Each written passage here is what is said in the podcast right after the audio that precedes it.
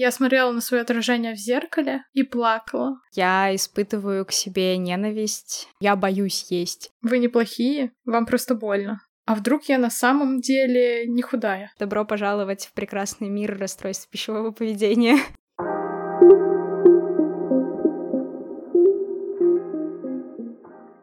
Всем привет! Это подкаст «Подумай дважды». Здесь мы шутим шутки, обсуждаем волнующие нас темы через призму своего опыта. Мы, его ведущие, я Ника. И я Уля. Сегодня мы хотим поговорить о теле, о том, как влияет общество на наши представления о внешности, как культура с детства взращивала в нас установки, которые во взрослом возрасте стали отравлять нашу жизнь каждый день. Попробуем ответить на вопросы, что не так с этими установками, и самое главное, что делать, как справляться. Наливайте чаек, устраивайтесь поудобнее и welcome on board.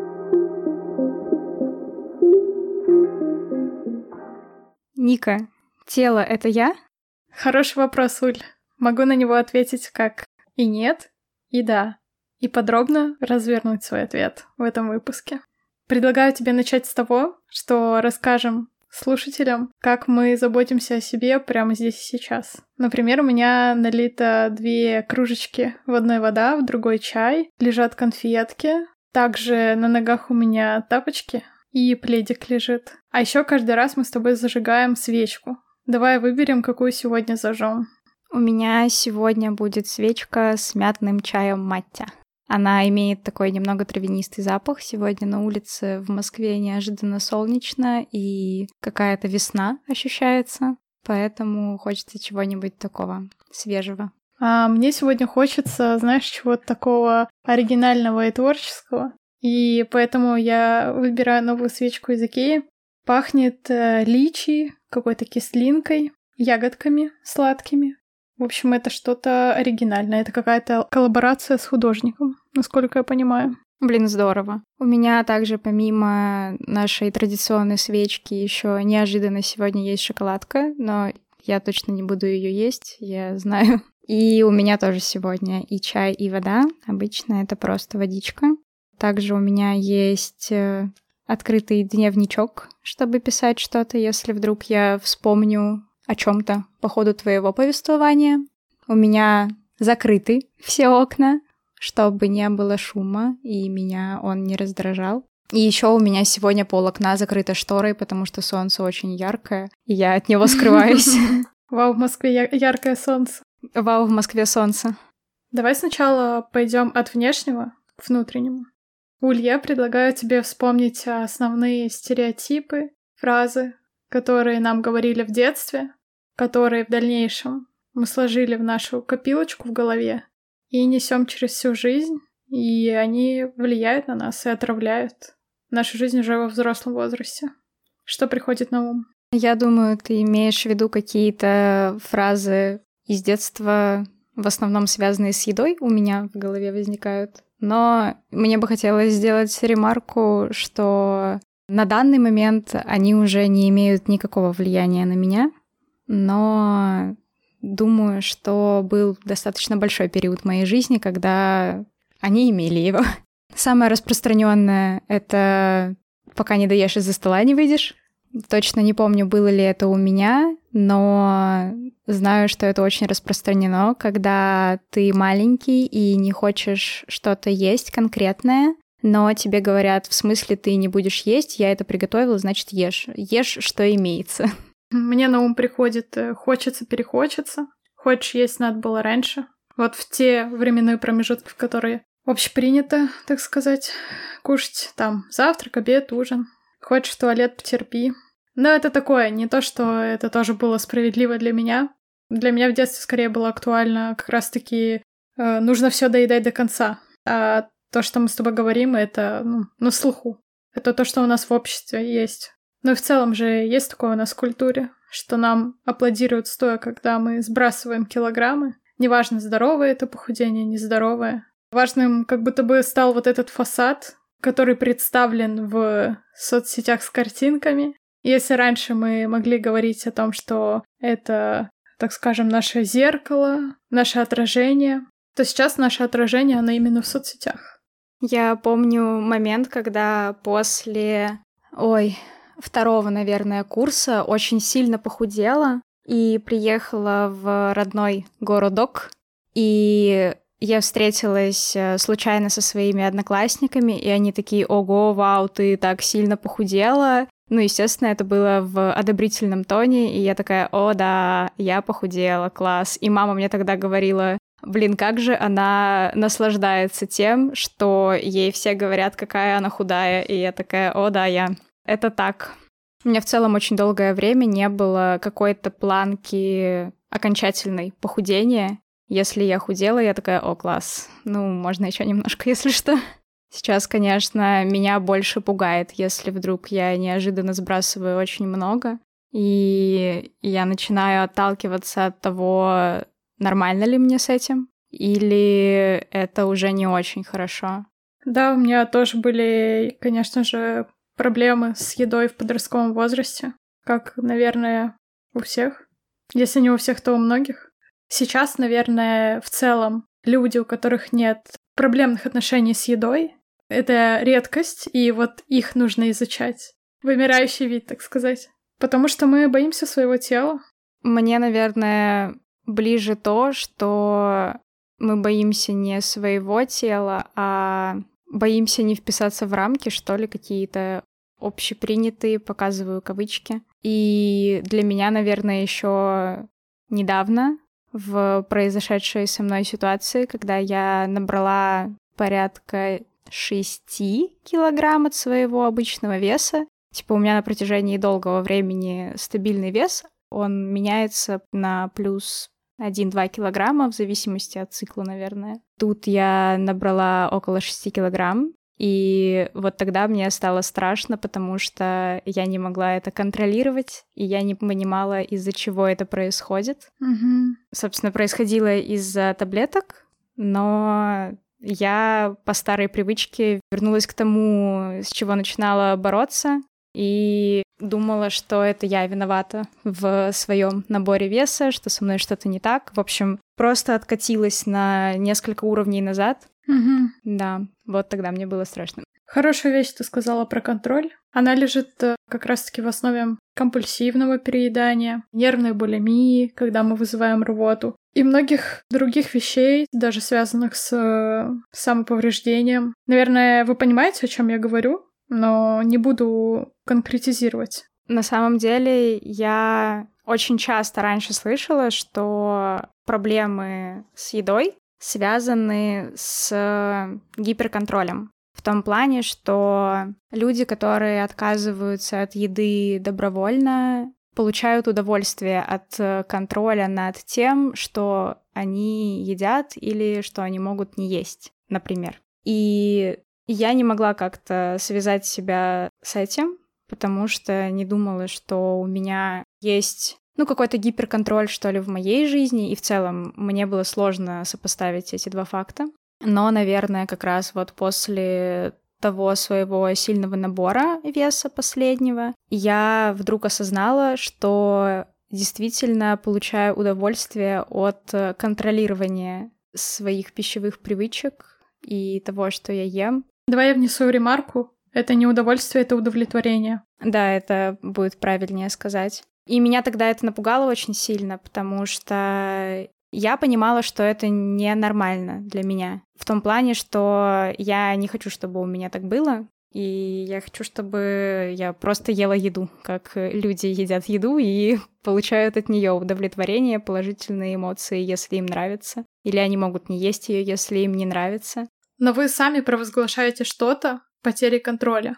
То есть потеря контроля не должна равняться запуску механизма критики, потому что мы всегда можем вернуться в колею. Мы всегда можем попробовать заново. Если ты сидишь на диете и что-то пошло не по плану, это не значит, что ты плохой, и тебе нужно себя наказывать, нужно критиковать. Нет. Просто здесь и сейчас случилось так, но я могу попробовать еще раз завтра. Мне кажется, это очень важным, потому что для меня оказалось, что контроль распространялся не только на мое тело и мои отношения с едой, а в целом на всю сферу моей жизни. Я узнала, что у меня в целом существует проблема гиперконтроля, хотя раньше не считала, что такое возможно. Кстати, мы в начале упоминали распространенную фразу «пока не доешь из-за стола не выйдешь». И я вспомнила о том, что Ника никогда не доедает маленькие кусочки еды, и для нее это нормально, она просто так кушает. Но для меня это было таким шоком, что ли, потому что я достаточно долго варилась в проблемах с едой, и не доесть маленький кусочек для меня было распространенной вот этой фразой типа «О, вам сначала нужно научиться немного не доедать из вашего блюда». И я, которая на протяжении многих лет считала калории, даже если я не преследовала цель похудеть, я все равно сидела на подсчете калорий. И я слушала это и думала, в смысле? То есть у меня вот эти 10 грамм торта учтены в моем колораже, и я их не доем?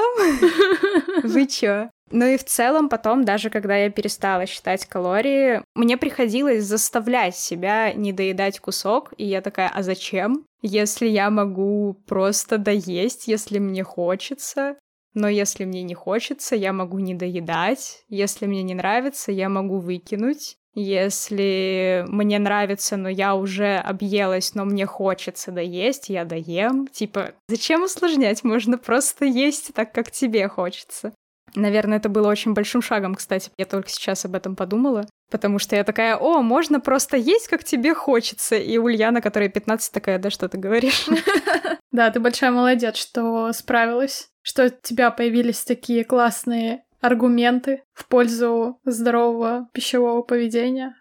Как можно есть все что угодно. Можно не доедать, можно попросить добавку. Но скажу про себя, что у меня просто желудочек как у воробушка, поэтому я ем пять раз в день, но маленькими порциями. И мне очень важно обращать внимание на то, что я хочу поесть сегодня и прямо сейчас, какой-то температуры должно быть, жиденькое или тверденькое, должно быть это сладкое или соленое, и сколько. Еще важно вот, например, я не люблю слишком сладкое, не люблю слишком соленое, я люблю баланс вкусов, люблю что-то необычненькое. Но обязательно после еды кофе с маленькой шоколадкой, с двумя дольками. Вот это мой ритуал. Желательно еще кофе из фарфоровой чашечки. Я обожаю фарфоровые чашечки. Кофе просто на 10 баллов вкуснее. Еще забавно, что при всех этих факторах мы с тобой такие люди, которые могут завтракать одним и тем же на протяжении нескольких лет. Да, это правда. Ну, вот, например, если мне что-то понравилось, то у меня такая моногамия случается с едой, с блюдом.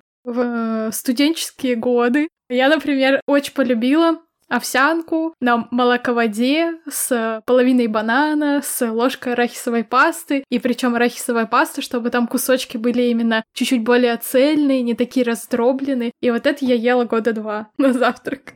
О, забавно, что я не очень давно, ну, возможно, пару месяцев назад говорила тебе, что мне снова захотелось овсянки, потому что для меня овсянка на молоке или молоководе это именно из того периода, когда было очень плохо, и я вот ела как раз овсянку, и она, конечно же, была с бананом. И потом я несколько лет, наверное, не знаю, года четыре не ела овсянку вообще. И тут я была на работе и такая, блин, мне так хочется овсяной каши. И я приехала домой с работы и думаю, все, я сейчас поем овсянки. О, я помню этот день. А у меня дома не оказалось овсянки. И я просто, нет, я уже хочу позавтракать. Я заказывала готовую овсянку из самоката, надеясь на то, что она будет хорошая, и она была действительно неплохой, я была удовлетворена. Мы с тобой вместе тогда ели овсянку, помнишь? Кружочки друг другу записывали. Я готовила себе на какое-то ванильное соя молоко, вот на нем добавляла туда пару клубничек и голубичек все это перемешивала, и, конечно же, после кофеек с конфеткой или шоколадкой. Сейчас я на протяжении уже очень долгого времени ем утром бутерброды с брынзой и помидором. Когда я начала есть брынзу, я почувствовала, что мне очень много лет, потому что я ненавидела брынзу все время. А прошлым летом неожиданно поняла, что сочетание помидоров и брынзы — это что-то вообще восхитительное, и Я только зимой перешла на какие-то другие завтраки, наверное, более теплые, но сейчас стало потеплее, и я опять ем бутерброды с брынзой и помидором. И кофе, конечно же. Ну, раз у нас теперь тут сборник рецептов в подкасте. Кулинарная книга. Сейчас я каждое утро ем один и тот же салат. Это помидоры, огурцы, сыр, который тоже типа брынзы, просто местный. Дальше я добавляю кедровые орешки, обжаренные на сковородочке. И еще нарезаю хлебушки из белого батона, и тоже обжариваю их на сковородке, но с оливковым маслом. Солю, перчу чуть-чуть. Все это перемешиваю, вот каждое утро это кушаю. Блин, кстати, удивительно, что я не могу завтракать э, салатом или какой-то, ну знаешь, типа тяжелой едой, которая обеденная, типа пастой, я не могу позавтракать, например. Mm-hmm. И мне нужно всегда либо что-то сладенькое, либо вот э, у меня это бутерброды. Наверное, это будет правильнее назвать брускетами, потому что бутерброды немного как-то тяжелее звучат. Люди сейчас такие, боже, это одно и то же. Зачем? Нет, ну почему? А как же скрэмбл? Не яичная мешанина, а скрэмбл. Я еще ела такие штуки год, наверное. Я забыла, как это называется. Блин, такие булочки с дыркой посередине. Бейглы. Да, точно, бейглы. Вот я делала половинку бейгла, как бы условно делила пополам его. Одна половина с э, авокадо подавленным по шкале депрессии Бека. 35.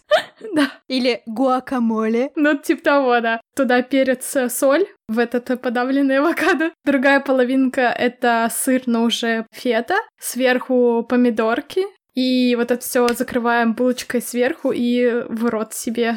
Очень хорошо. Блин, вот это мы реально сборник рецептов составили. Ой, да, это правда.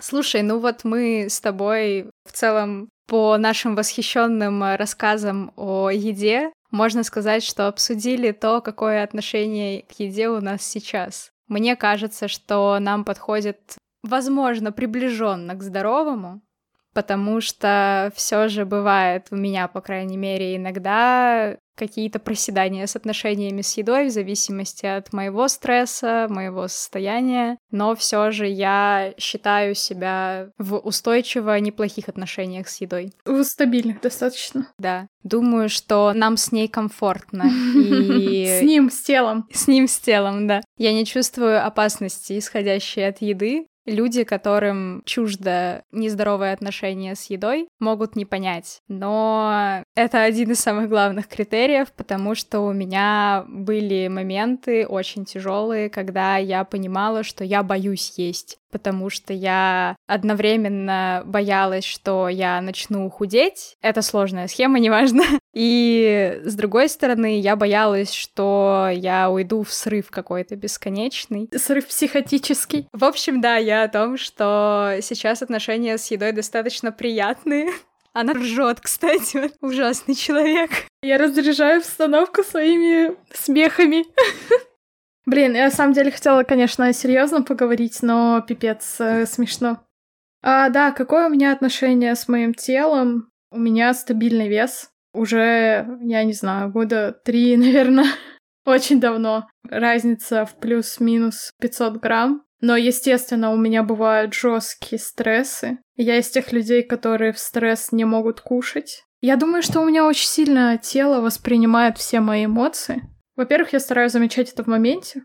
Например, когда я сижу и уже пять минут вот в положении скрюченном, то есть что у меня вот шея напряжена ужасно, я понимаю, что мне некомфортно, мне сейчас как-то тревожно и, возможно, чуть-чуть страшно. Я стараюсь опустить плечи, ну, расслабиться. А также, если, например, я испытываю какую-то злость в моменте или какое-то сильное чувство, но не могу выразить его прямо здесь и сейчас, то я обещаю своему телу, что я найду время, чтобы с этим чувством справиться, понять, откуда оно. Но сейчас я не могу для тебя этого сделать. Но одно это обещание, что да, будет время, его уже достаточно. Знаешь, как э, родители и ребенок. Вот тело это ребенок. Родители это как бы я внутри. Я вспомнила, как когда пришла к своему первому психологу, в целом запрос изначально начинался из отношений с едой. Это привело тебя в терапию? Да. И мы на одной из сессий обсуждали, боже, я не помню, что именно, но тоже было про привязки к телу. И она сказала мне, что у меня постоянно напряжен плечевой вот этот вот пояс. Я раньше очень часто сидела так, как будто бы мне хотелось спрятаться, как вот э, если бы я подтянула коленки к груди, то я могла бы полностью в калачик свернуться. Я постоянно была очень зажата. Она обратила на это внимание и просила меня постоянно отслеживать это и опускать плечи. Классная вещь ты сказала. Психологи обращают внимание на твое тело в процессе психотерапии, потому что это очень важно. Можете отследить, сколько вы занимаете пространства, входя в какое-то новое помещение, в новую компанию. Кто-то, например, садится, закрывается полностью, там и ноги перекрещивает, и руки. А кто-то, например, чувствует себя очень спокойно, Хочется раскинуть все, так расслабиться. Еще, мне кажется, классные показатели это когда хочется там пуговку расстегнуть у джинс, когда ты вкусно покушал. Доверие к людям э, стой ста.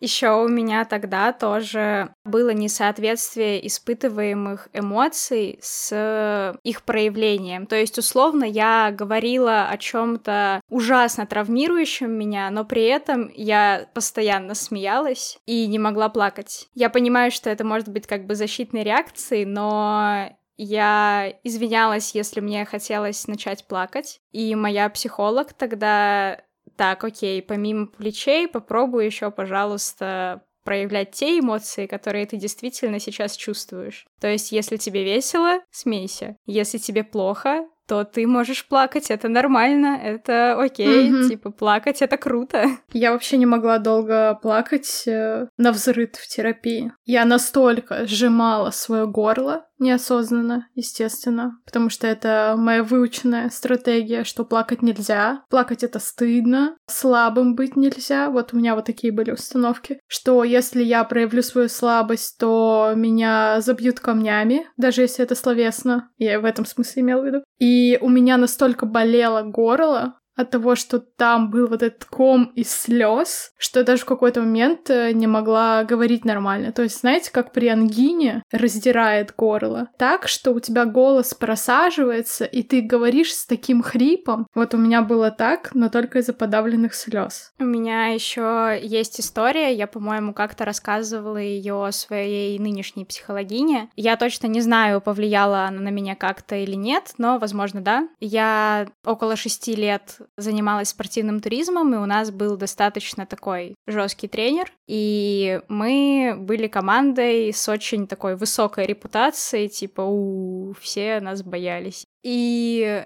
я очень часто проигрывала в личных соревнованиях, когда ты бежишь один. И я не могла контролировать свои эмоции, я могла бросить э, снаряжение, могла начать рыдать прямо там же на месте. И наш тренер подходил ко мне и говорил, ты вот закончила дистанцию, финишировала, спокойно манатки свои собрала, ушла в уголок и там делай, что хочешь, только чтобы другие этого не видели. Ого! И я помню прекрасно один момент, когда у нас были соревнования в Биробиджане, и я финишировала, у меня что-то получилось неудачно, я молча собрала свои вещи, ушла вниз и разрыдалась. Это было, конечно, супер сложно. Я тоже старалась, наверное, контролировать свои эмоции постоянно, но при этом я очень эмоциональный человек. Я не могу этого делать, и это было как конфронтация внутри меня. И из-за того, что я очень часто сдерживала какие-то эмоции, и сейчас иногда тоже что-то не высказываю или сдерживаю какие-то свои чувства, оно все равно копится, как в теле в виде зажимов, в виде кома в горле, про которые ты сказала, в виде каких-то болей. У меня это боль в мышцах, наверное, очень сильная и оно все равно потом выливается, я все равно в итоге выливаю все эти эмоции. Угу. После твоей истории и моей истории, когда я произнесла ее вслух, я поняла, что это стыд и гнев. Стыд в плане того, что мне было стыдно плакать. А гнев — это не адресное чувство. Это, я думаю, то, что испытывала ты, как следствие неудачного забега, слов тренера и так далее. Гнев, он подавляется, соматизируется, в общем, выливается в какие-то болячки. Либо он выражается как агрессия, в том числе пассивная, и это уже становится адресным чувством. Ну, мы выбираем объект, на которого будем направлять агрессию. Часто это тот, кто ощущается как более безопасный кто не даст сдачи, условно. И это мы говорим про активную агрессию. А пассивная — это уже наш страх в том числе. И третий вариант, он самый плохой, то есть агрессия, направленная на себя. И это я сейчас описала дисфункциональный способ выражения эмоций. Кстати, мы чуть-чуть попозже расскажем вам, какие можно сделать упражнения и как вообще справляться с гневом здоровым способом, экологично, без вреда для ваших отношений. Отсылка к пассивной агрессии и к активной агрессии. То есть никуда гнев не уходит. Чувства никуда не уходят. Просто запомните это. Нельзя от них избавиться, нельзя от них спрятаться. И мы же так от многого отказываемся из-за стыда за свое тело. Я бы, наверное, хотела здесь э, вставить такой э, непосредственный пример стыда за свое тело в плане его внешнего вида, наверное, будет правильно сказать. У меня очень э, долгая история была с э, моими бедрами, но это слишком легко. Я приведу в пример свои руки, потому что когда Ника сказала про стыд за тело, я посмотрела в зеркало сбоку от меня. Наверное, я не очень давно начала это убирать у себя, и пока что мне кажется, что это успешно. Стоит сказать, что мне подходит именно глагол «убирать», потому что мне нужно было с этим работать. То есть я не могла просто принять то, что мне что-то не нравится. Мне так не подходит. В общем, я очень стыдилась своих рук в верхней их части, потому что они немножко ну, не пухленькие, но такие. не худые, как у всех э, блогерш. Например, тем же летом мне было очень тяжело надеть топ, даже когда было очень жарко, потому что я испытывала дискомфорт от внешнего вида своих рук. И в какой-то день мы поехали с Никой гулять, и я помню, что радовалась, что я надела топ, потому что это было чем-то очень, ну, наверное, смелым для меня, чем-то, что означало, что я делаю какие-то большие шаги, потому что, не знаю, важно это для вас или нет, но я в итоге вернулась в свой обычный вес сейчас, и Возможно, кому-то покажется это неправильным, но в нем я чувствую себя гораздо комфортнее, чем э, около 7 килограмм назад. я чувствую себя привычнее, я чувствую себя буквально легче, приятнее мне в нем находиться. Но тогда я все равно смогла надеть этот дурацкий топ и пойти в нем на улицу и не отвлекаться каждые три минуты на то, как же там моя рука выглядит сейчас. Во-первых, спасибо тебе за твою историю. Это откровение. Это ценно. И еще я поняла, что очень давно воспринимаю себя безоценочно. Я не приписываю своей внешности ни плохая, хорошая, красивая, некрасивая, э, вообще ничего. Просто ровно. И так, конечно же, случилось, наверное, в тот момент, когда ответ на вопрос «тело — это я» был «нет». То есть в тот момент, в тот момент это, не знаю, сколько лет назад, там, 4-5, предположим. Правда, мне сложно отделить черту, потому что для меня это был процесс, и Почему мне так сложно отделить черту? Потому что я работала не с телом, а со своими эмоциями, со своей личностью потому что пищевые зависимости — это всегда лишь симптом, а не первопричина. И в тот момент мне это очень сильно помогло. А также, кстати, мне помогли блогеры, такие как, например, Таня Минт, которая говорила про интуитивное питание и выставляла фотографии со своими складочками.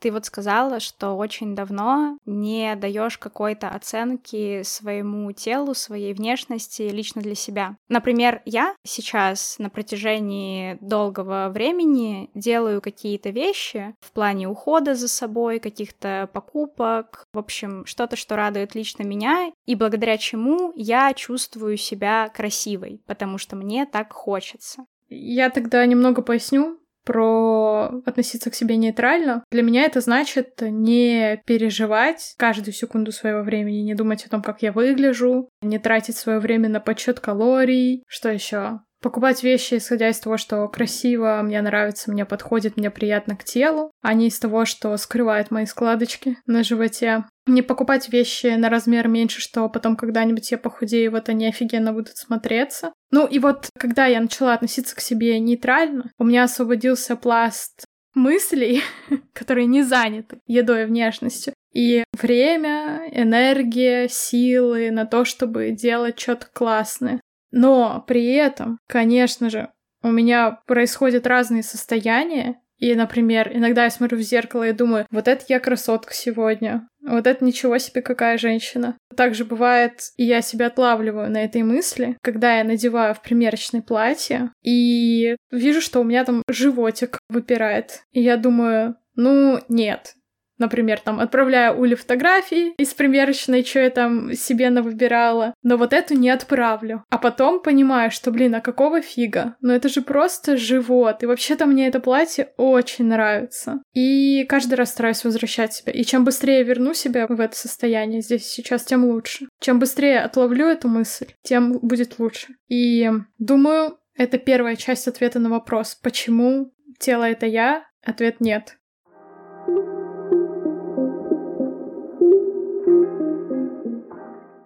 Кстати, Ник, ты помнишь какой-нибудь первый момент, звоночек, когда начались вот эти проблемы с взаимоотношением с телом, с едой? Да, я уже сказала, что это произошло в подростковом возрасте, и у меня есть таких э, два ярких воспоминания. Я думала об этом перед записью нашего выпуска, вспоминала. Поняла, что вот было одно лето, когда мне было лет 11-12, и я тогда вернулась от бабушки, я гостила у нее в Израиле. И я тогда поправилась, потому что мы очень много с бабушкой готовили, пельмешки делали вручную вареники, всяким таким занимались, и было очень мало активностей, так как, ну, это пенсионеры, а мне мало куда разрешалось ходить, потому что это все таки чужая страна. Я помню, что мама тогда испугалась, когда меня увидела, потому что я поправилась. Но я себя никак не оценивала. Могу сказать, что на меня это никак не повлияло, но я просто заметила эту реакцию. А еще она прятала от меня конфеты.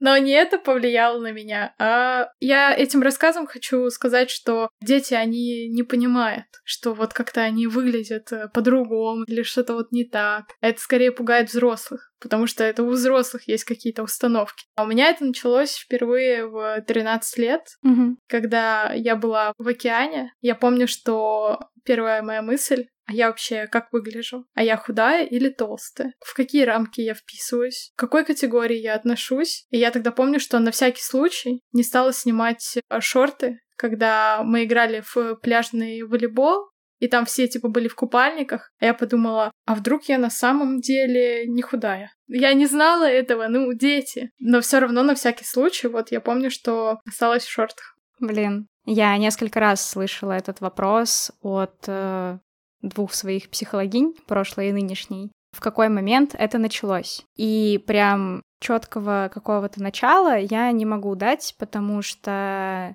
Бессознательно это началось в моменты, когда моя мама была недовольна своей фигурой при мне. Да, это очень влияет. У меня такая же фигня, абсолютно точно. Также бессознательно это началось с того, что, о, ну у тебя такая же фигура, как у мамы, у мамы, как у бабушки. Это генетика, а в моей голове мама недовольна своей фигурой, значит, это плохо. Мы склонны к полноте. Ты слышала такую фразу? Слушай, я говорила эту фразу. Это из бессознательного. Хочу передать привет моей мамочке, которая ни в чем не виновата. Все хорошо, я все равно тебя очень сильно люблю. Также я не могу вспомнить какой-то действительно начальный момент. Есть э, какие-то проходные, где мне там 10 лет, и я выгляжу не такой худой, как мои одноклассницы. При том, что сейчас я как бы могу проанализировать то, что у меня действительно было много от природы худых одноклассниц. То есть в подростковом возрасте они были просто такими худыми.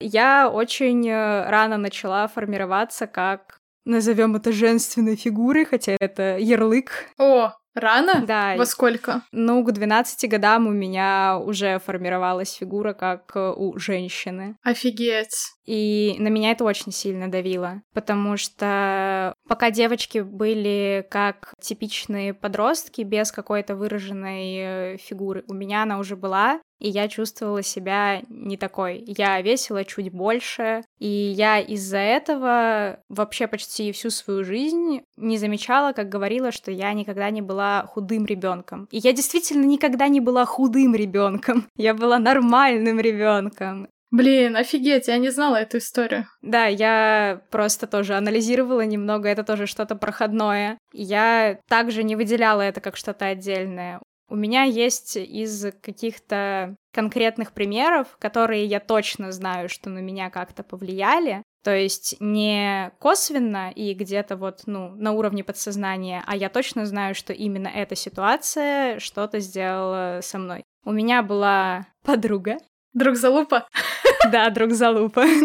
Мы шли по нашему городку, гуляли. Она шла сзади меня, и она бросила комментарий типа «О, Уль, у тебя такая талия тонкая и такие бедра широкие, смотрится очень непропорционально». И я такая «Спасибо, подружка».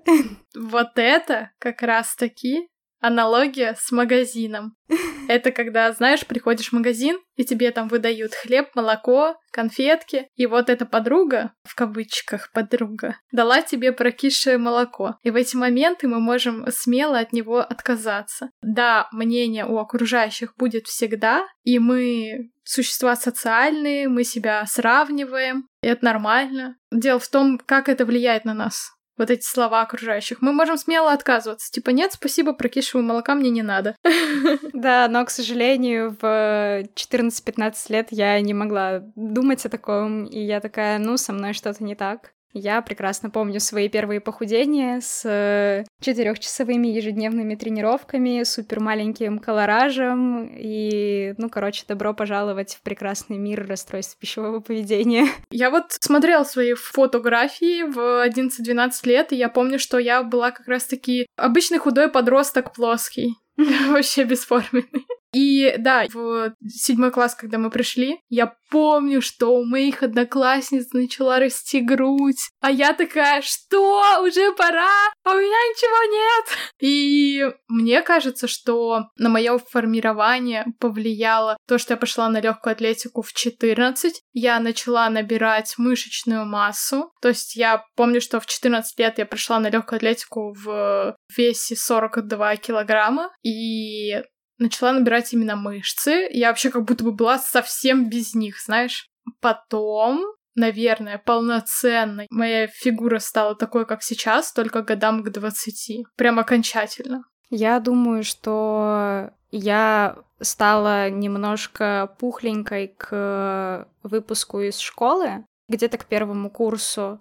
Пухленькой в плане того, что, ну, я была мягкой, типа у меня была подростковая пухлость. О, щечки. Да, у меня были щечки, животик прям такой. Да, и потом после первого курса я в итоге окончательно пришла к тому, что я имею сейчас. Да, я тоже имею в виду где-то первые курсы, потому что у меня их было два, и я включаю туда щечки. То, что у меня никогда не было каких-то очерченных даже линий лица, как будто бы из-за щечек. То есть я всегда была такой хомячок. И после второго первого курса я занялась э, своим похудением, потому что из-за перепоступления и жесткого стресса я набрала самый максимальный вес в моей жизни. У меня, кстати, тоже на первом курсе был самый максимальный вес в моей жизни. Классика. И я очень хорошо похудела здоровым способом. Я ходила в зал, Да, тогда был подсчет калорий, но почему-то это меня так не жестко парило. Меня это не загоняло, потому что я знала, что у меня есть план. То есть я могла иметь план и продолжать жить жизнь. Да, получается медленнее, но Зато, оглядываясь назад, я рада, что не потеряла это время, не отказывалась себе в концертах, походы в кафе, мероприятия какие-то, только из-за того, что я как-то выгляжу не так. А, слушай, то, о чем мы сказали, это звучит как установка «я недостаточно хорошая». Если я выгляжу не так, как модели или девушки из сети с картинками, то значит я ничего не добьюсь в жизни, если я некрасивая. Но я хочу сказать, что вы неплохие, вам просто больно. У меня, кстати, это, наверное, было не с «не добьюсь в жизни чего-то», а с «не заслуживаю любви». Да, не добьюсь любви. Это же успех, это же мы любовь заслуживаем. Потому что у меня это также просто рука об руку идет с синдромом отличницы, где нужно вообще во всем быть идеальной, умницей, красавицей, всегда радостной, с идеальной фигурой, с отличными оценками. Слава богу, я от этого, ну, хотя бы процентов на 90 считаю, что избавилась. Очень трудно, но да, но это очень долгое время отравляло мне жизнь. Как будто бы то, как я выгляжу, равно будут меня любить или нет. Слушай, да мы вообще склонны наказывать свое тело за то, как мы живем. И вот э, в те моменты, когда плавливаем себя на мысли, что мы начинаем что-то заедать, например, какие-то эмоции, можно задать себе вопрос, за что я себя наказываю, за что я хочу себя наказать сейчас. Возможно, где-то ты поступила не в соответствии со своими ценностями, где-то причинила зло человеку, сама того не желая, или прервала отношения. Тяжело говорить об этом. Мы сейчас говорим о том, что если мы что-то заедаем, то наказываем себя за что-то, и я с этим абсолютно согласна. Но очень забавно наблюдать такую концепцию поощрения в виде вкусняшки. Типа, ты чего-то добился, значит, можешь позволить себе скушать тортик. Тебе грустно, значит, можешь покушать вкусненько. Так это же очень понятная схема. Я в плане того, что да, это работает как э, как бы поощрение, но на самом деле оно может работать и в обратную сторону, как наказание себя. Но оно перерастает одно в другое, мне кажется. Это формирует какую-то привычку. А знаешь, почему так происходит? Потому что это самый простой способ порадовать своего внутреннего ребенка. Потому что в детстве мы, помнишь, просили конфетки или мороженое, или картошечку фри, или попить газировки. Это самая такая простая схема. И кажется, ты, когда говорила о своих руках, у меня в голове возникла такая фраза про то, что если мое тело болеет, значит, оно меня подводит. Например, у меня там горит работа, дедлайны, а вот я заболела, как так тело меня подвело. Но на самом деле это вы его подвели. Это вы не обратили на него вовремя внимания. И здесь мы подходим к ответу на вопрос «Тело — это я?» Да, потому что оно неразрывно связано с моей личностью. Потому что я не люблю свои руки, я не люблю свой живот, равно я не люблю себя. Это, кстати, было очень частой сопровождающей меня фразой. Я испытываю к себе ненависть, нелюбовь, Вместе с этим я сталкивалась с огромным обесцениванием этого, потому что если вдруг я находила смелость сказать кому-то, как потом оказывалось не особо безопасному, о том, что мне в себе что-то не нравится, и я считаю, что у меня проблемы с едой и проблемы с телом, мне говорили, посмотри на себя, в смысле, ты видела вообще себя в зеркале? Какие у тебя проблемы?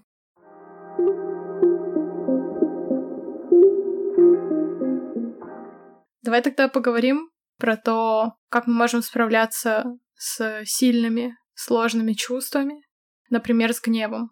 Я оставлю в нашей группе в Телеграме ссылку на книгу, даже, может быть, на две книги, где есть эти упражнения. А сейчас могу просто их проговорить. Это не я придумала, давно придумали за меня. Там, кстати, очень интересные исследования, описанные, например, исследование было 2014 года, где опрашивали людей, и был такой вопрос, я стесняюсь своего тела, и нужно было ответить, справедливо ли это утверждение для вас. и более 60% людей ответили, что да. Также классный эксперимент был, немного такого душного контента, когда подключали электроды голове, ну, знаете, как ЭЭГ, и человек совершал акт компульсивного передания, это фиксировали приборы, и ученые делали выводы о том, что это похоже на эффект, который происходит у наркоманов во время употребления и у алкоголиков во время запоя. То есть вы не можете себя контролировать. Это состояние измененного сознания. И поэтому вот этот порочный круг из э, гиперконтроля нужно прерывать в моменте глубинных убеждений о себе. Как мы уже сказали про «я недостаточно хорошая». Это очень большая работа, и в этом плане эффективно, например, когнитивно-поведенческая терапия. Есть э, КПТ третьей волны, это терапия принятия ответственности. Эти методы психотерапии считаются самыми действенными. Ну так вот, поговорим про упражнения. Я выделила такие две колоночки. Первая — это физически, что я могу для себя сделать. Второе — это на уровне мысли.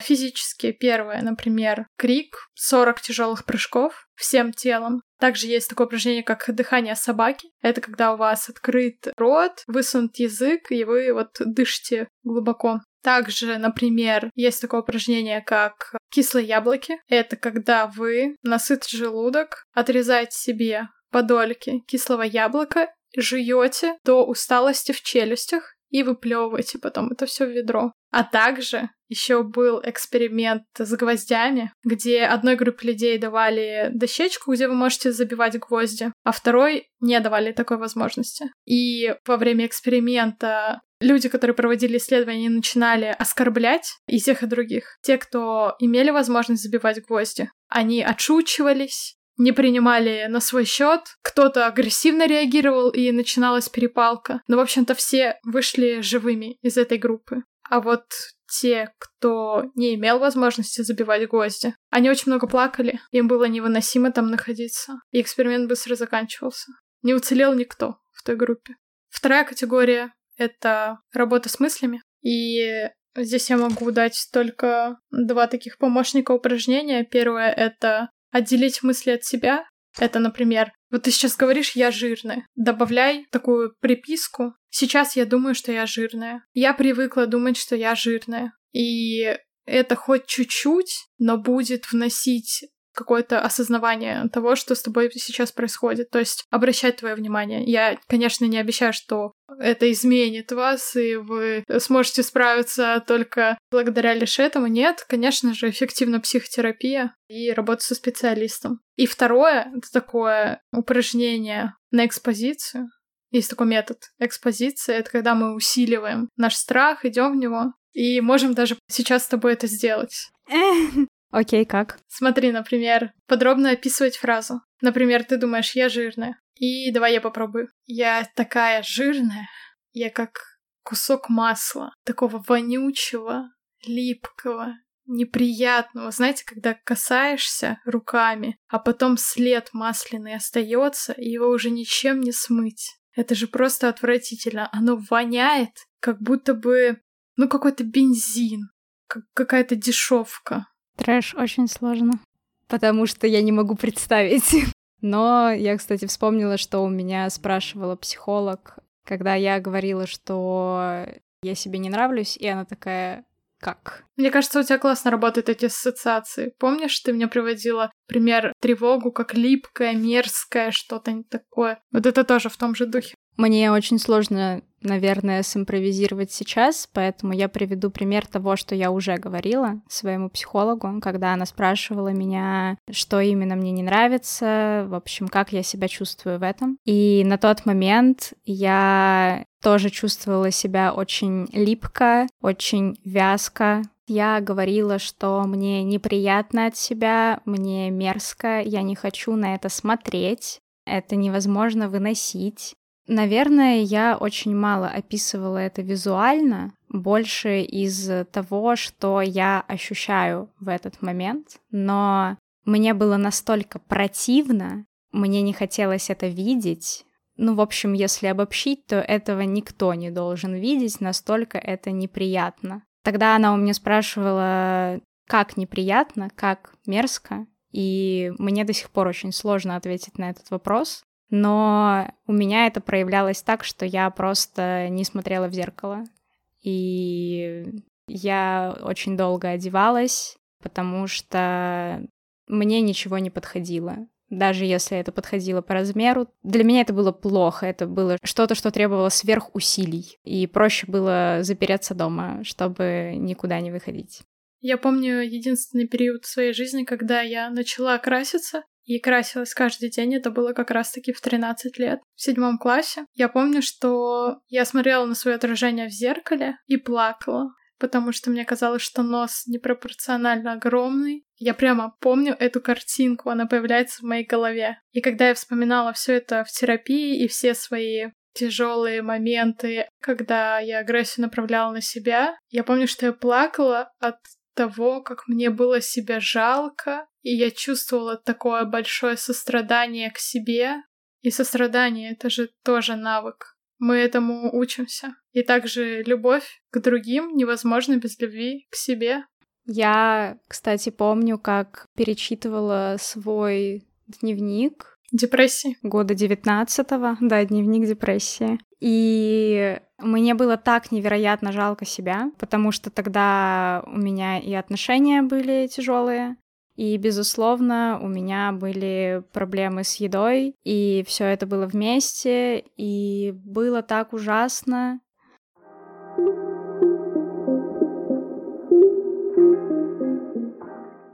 Так вот, мы сказали про любовь к себе. Давай расскажем, как мы проявляем любовь к своему телу. Кто начнет? Ты. Ясно. Попонюхаешь цветы. Да такие у нас отношения. Буллинг в сети и как с ним бороться. Ты говорила в какой-то момент о том, чтобы выбирать одежду себе по размеру. Я уже забыла контекст, просто запомнила эту мысль.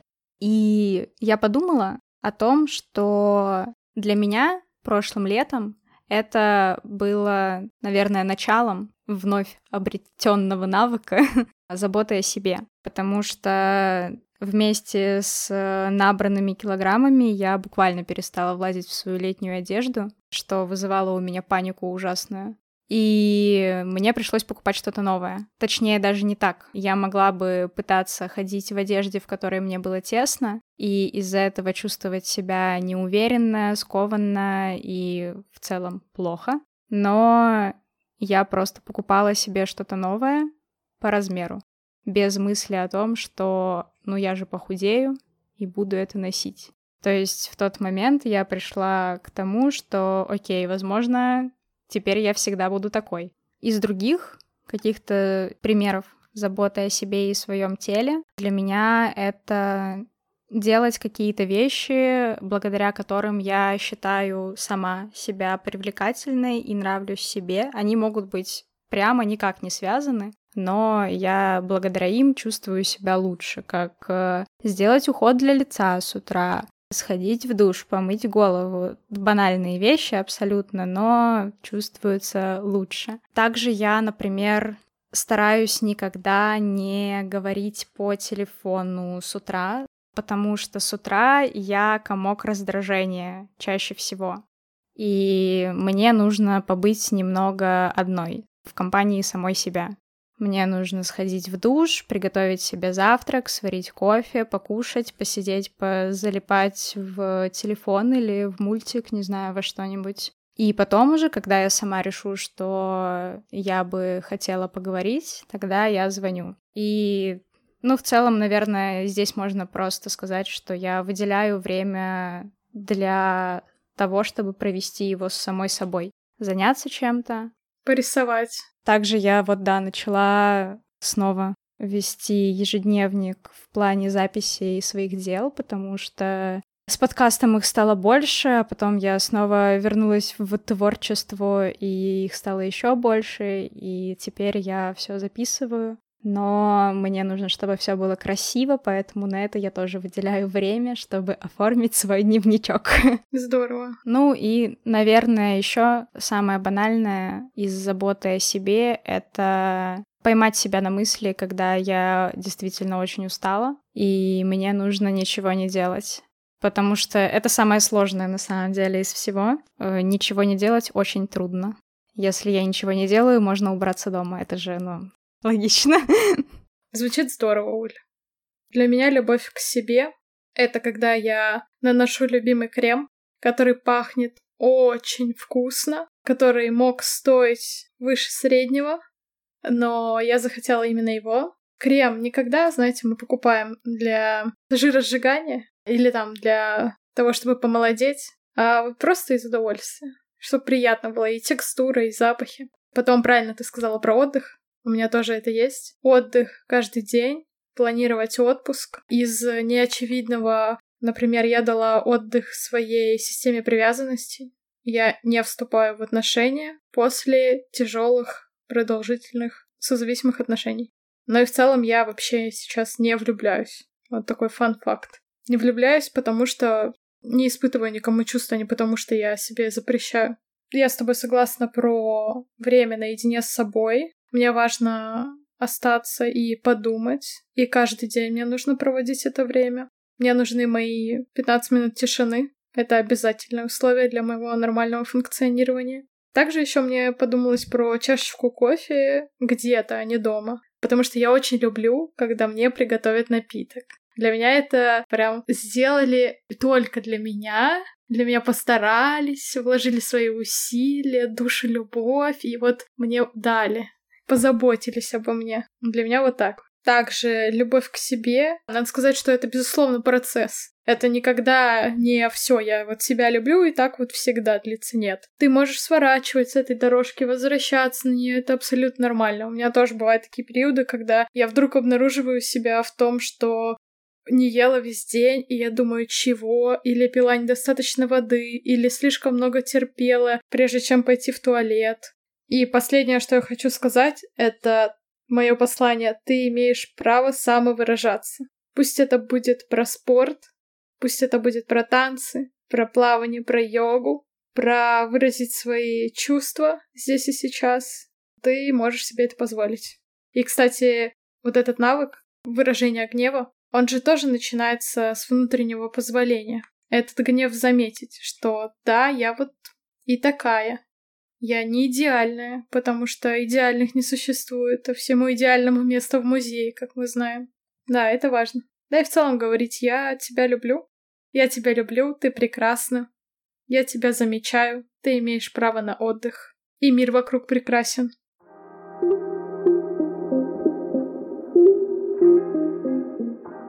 Если вы хотите больше узнать о нас, переходите по ссылкам на наши соцсети, которые мы оставили в описании к этому выпуску.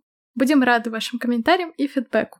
Что вы хотите слышать в выпусках и что мы можем улучшить для вас. Вы можете слушать наш подкаст на Яндекс Музыке, Apple Podcast и других площадках, ссылку на которые вы можете найти в наших соцсетях.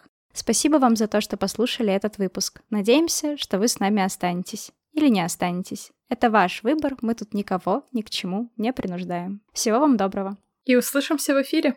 Пока. thank you